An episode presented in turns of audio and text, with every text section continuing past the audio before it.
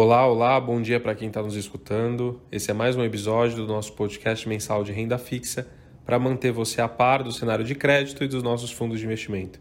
Para ter esse bate-papo comigo, dessa vez, eu trago Luísa Ribeiro, do nosso time de gestão. Luísa, tudo bem? Vamos começar falando dos resultados dos nossos fundos em novembro? Esses retornos é, é, cada vez mais, mais expressivos estão bem em linha com a nossa responsabilidade de reciclagem de carteira, né? Realmente, Arion, os fundos vêm numa sequência de ótimos resultados e novembro não foi diferente. O Horizon, por exemplo, que é o nosso fundo high yield, teve o seu melhor resultado do semestre, entregando um retorno de 324% do CDI ou 0,48% no mês, o que se deveu principalmente às novas alocações do fundo. Já o Guardian Master, o nosso fundo que investe basicamente só em FDICs, entregou um retorno de 0,39% ou 263% do CDI.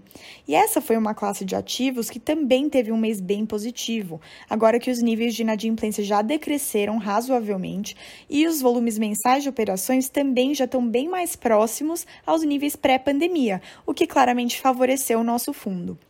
Agora falando dos fundos de maior liquidez, que também apresentaram ótimos resultados. O Absolute obteve um retorno de 0,46% ou 310% do CDI, que foi favorecido pelo desempenho da carteira de debêntures e por alguns movimentos pontuais, como a repactuação de taxas de um ativo e o aumento da posição em ativos estruturados através de um aporte em um FDIC clientes estruturado pela própria Valora. Já o Zurich Valora, que é o nosso fundo previdenciário, entregou 0,43% no mês e também pôde contar com o bom desempenho dos seus FDICs e dos fundos imobiliários, que tiveram um mês bastante favorável, além da realização parcial dos ganhos com dois papéis. No geral, por conta da estabilização do mercado em relação às taxas das debêntures, que não tem apresentado mais fechamentos expressivos, esse tipo de fundo mais líquido já não pode mais depender exclusivamente disso para gerar alfa. É necessário achar estratégias que de fato incrementem o carregamento das carteiras. Então, é o que você falou, Orion, muito da boa performance dos nossos fundos é fruto do trabalho de reciclagem da carteira que a gente tem feito. E não só simplesmente alocar os recursos que vêm das amortizações, que seria natural, mas também ativamente promover esse movimento. Então, vender os ativos que já não nos atendem mais em termos de rentabilidade no mercado secundário, claro que com a menor perda possível, para poder então substituí-los com outros mais interessantes e assim elevar o carregamento. Além disso, a gente também tem negociado com algumas casas para ajustar a rentabilidade dos produtos à realidade atual. Então, esses nossos relacionamentos de longo prazo também têm contribuído para incrementar a performance dos nossos fundos. E por último, mas também muito importante, tem o aquecimento do mercado primário, tanto na frente das debêntures como dos FDICs.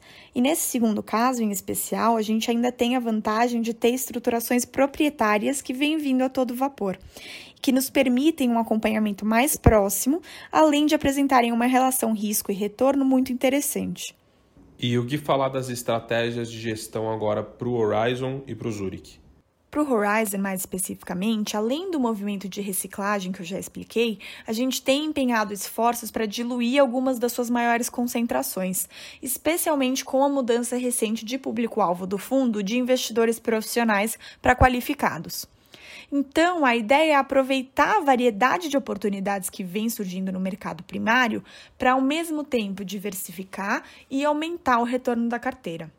E a gente espera também, com essa mudança de público, captar cada vez mais recursos para que a gente possa continuar crescendo o fundo de maneira sustentável, como já temos feito.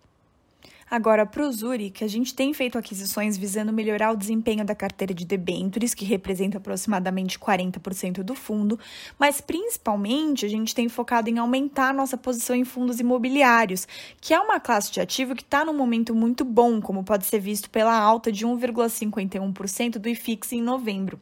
E por isso pode contribuir significativamente para a performance do fundo. Tá, e agora, Luísa, é, vem cá, me fala um pouco da visão da gestão agora para o mês de dezembro, né, para esse último mês do ano. Como é que está sendo o mês? O que, que vocês estão esperando?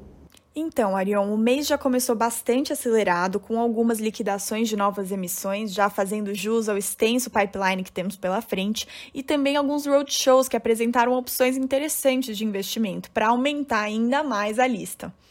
E no geral, os nossos fundos estão bastante à frente de grande parte dos peers em termos de rentabilidade anual.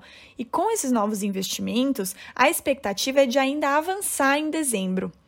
Por isso, nós temos boas expectativas para esse mês de fechamento de ano, de consolidação dessa posição diferenciada. E a gente espera também que a partir disso venha um aumento no volume de captações, que vai nos permitir impulsionar ainda mais as estratégias que estão em curso. Luísa, eu agradeço sua participação e o tempo que você conseguiu para falar aqui conosco. Por hoje é só então, pessoal. No próximo mês tem mais atualização para vocês. Forte abraço.